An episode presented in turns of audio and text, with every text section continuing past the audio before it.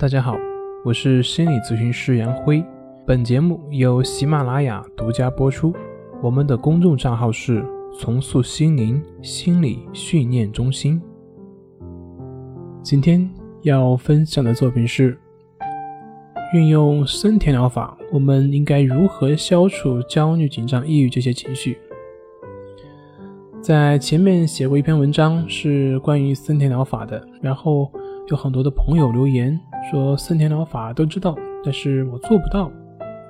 也就是说，在出现症状的时候做不到顺其自然，问我应该怎么样才能够去做到？的确，对于森田正马所讲的关于症状的接纳，做到顺其自然。可是，在我们症状出现的时候，那个时候的痛苦确实不是我们一般人所能够理解的，所以在这个时候让你去做到接纳症状，做到顺其自然，的确是非常困难。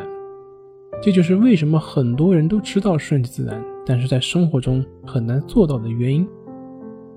对于森田正马的理论是很好的，可是好的理论呢，需要结合一些具体可操作的方法才行。这就像我们在打篮球一样，教练不断的跟我们说，你要攻其不备啊，你要注意防守，要注意声东击西等等等等。说是这么说，但是怎么样才能够攻其不备？怎么样才能够声东击西？这才是问题。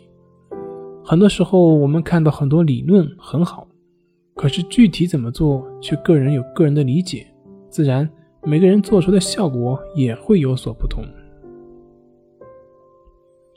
那怎么才能做到森田疗法所说的顺其自然呢？我们来看一看森田正马对于顺其自然的解释，日文的解释就是原封不动，保持原样。怎么样叫做原封不动保持原样呢？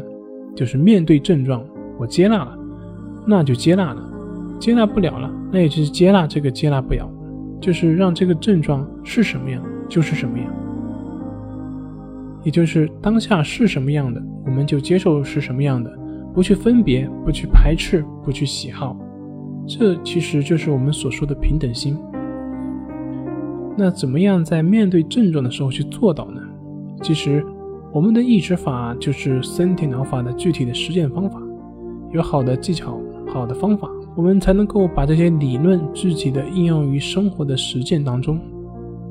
关于抑制法，我在这里就不多说了，因为我们的官网以及很多的文章已经有详细的讲解。